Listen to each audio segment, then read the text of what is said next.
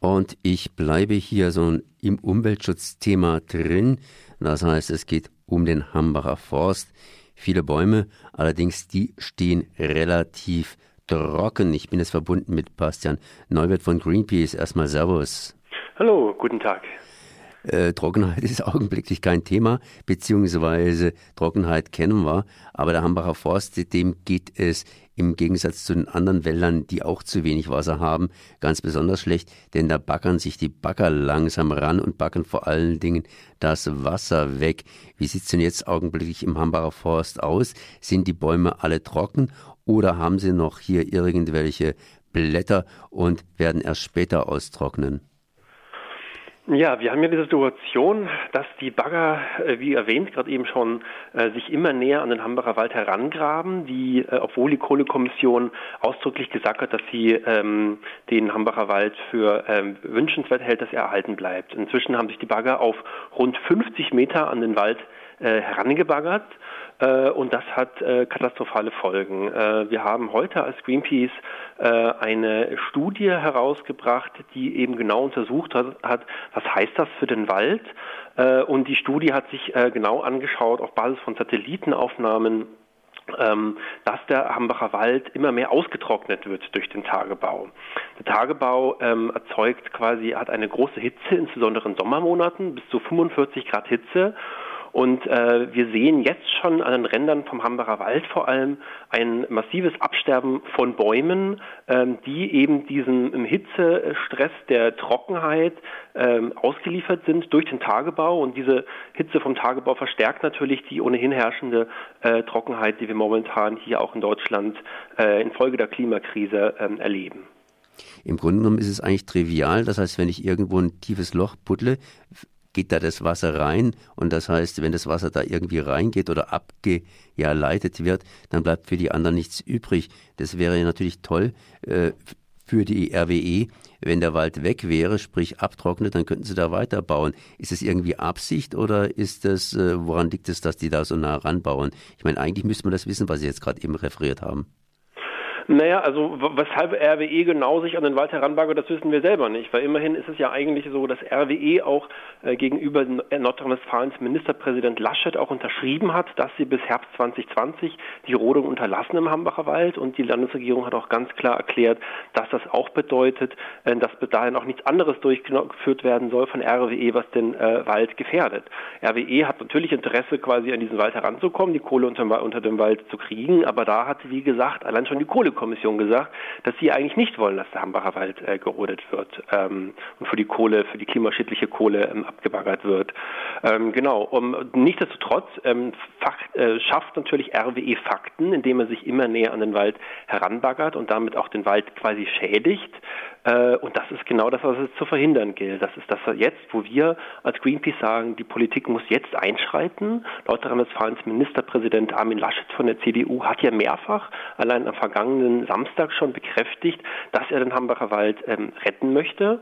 Da erwarten wir jetzt auch, dass da Taten folgen und dass Ministerpräsident Laschet jetzt alles dafür tut, um die Bagger am Hambacher Wald äh, zu stoppen, dass sie eben nicht näher an den Hambacher Wald heranbaggern und ihn damit immer mehr gefährden und immer mehr austrocknen. Ist sowas ausreichend? Das heißt, wenn die Bagger jetzt gestoppt werden, ich meine, die Grube in der Nähe des Hambacher Forstes oder des Hambacher Restforstes ist ja schon bereits da.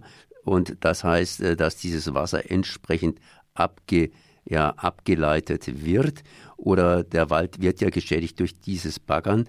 Äh, ist es ausreichend, wenn die einfach gestoppt werden?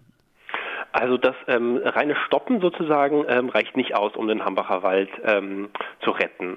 Was ähm, ganz wichtig ist zum, zum Hambacher Wald, ähm, ähm, ist, dass natürlich die Bagger gestoppt werden, damit die Situation sich nicht verschärft.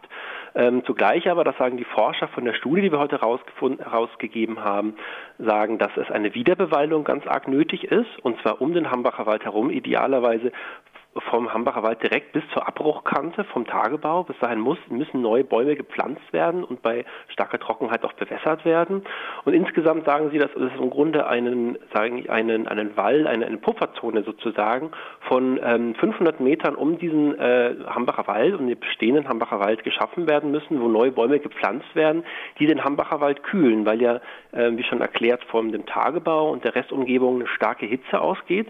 Das heißt, es müssen neue äh, Bäume gepflanzt werden um den Wald herum, um zu sichern, dass dieser Kernwald, dieser alte Kernwald des Hambacher Waldes bestehen bleiben kann und nicht weiter austrocknet. Dazu gehört auch, dass im Hambacher Wald, da wurden jetzt auch mehrere Schneisen hin, hineingeschlagen im letzten Jahr durch die, durch die Räumungen im Hambacher Wald, aber auch durch die, durch ehemalige Straßen, die durch den Hambacher Wald führten. Auch die müssen ganz dringend wiederbewaldet werden, um den Wald weiter zu kühlen.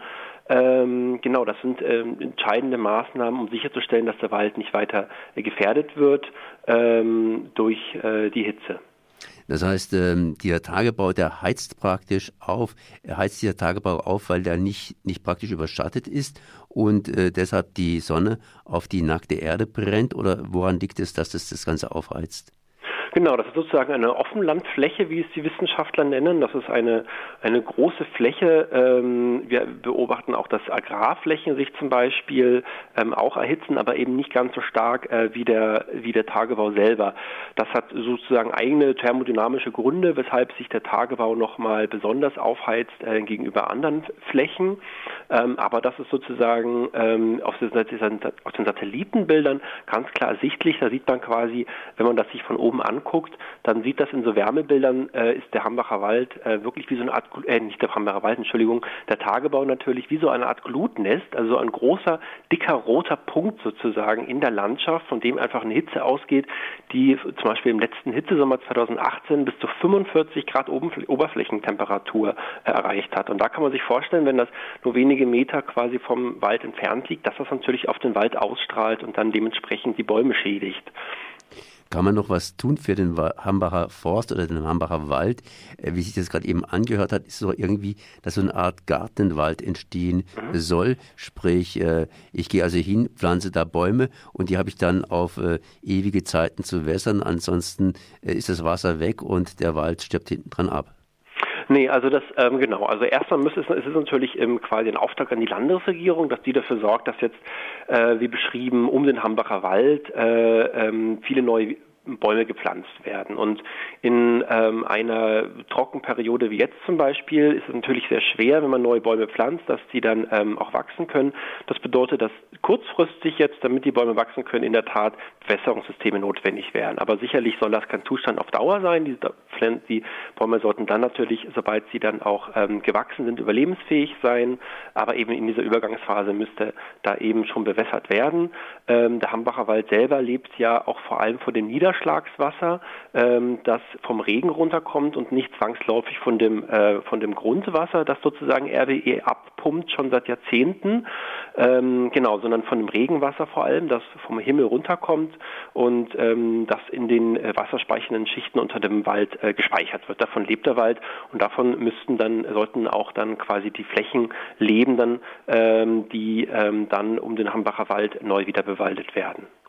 Das heißt, der Hambacher Wald ist augenblicklich trocken und wenn er da nicht aufgeforstet wird, schafft das Ganze entsprechend über die Bagger, die sich herangebaggert haben, Fakten und dann könnte man ihn praktisch gleich abholzen, beziehungsweise umgekehrt, wir müssen das Ganze hier schützen, ansonsten ist der Kohlekompromiss praktisch nichts. Das ist richtig. Also was im Grunde RWE gerade eben tut, ist, dass sie, indem sie näher an den Wald heranbaggern, den Kohlekompromiss untergraben, ähm, der genau vorsieht, dass auch der Hambacher Wald gerettet werden soll. Und da erwarten wir eben ein Einschreiten jetzt der Landespolitik, vor allem von Ministerpräsident Armin Laschet, ähm, damit eben dieser Kohlekompromiss auch so umgesetzt äh, wird, wie er auch ähm, verhandelt wurde. So Bastian Neuwirth von Greenpeace Deutschland. Ich danke mal für dieses Gespräch. Ich danke Ihnen.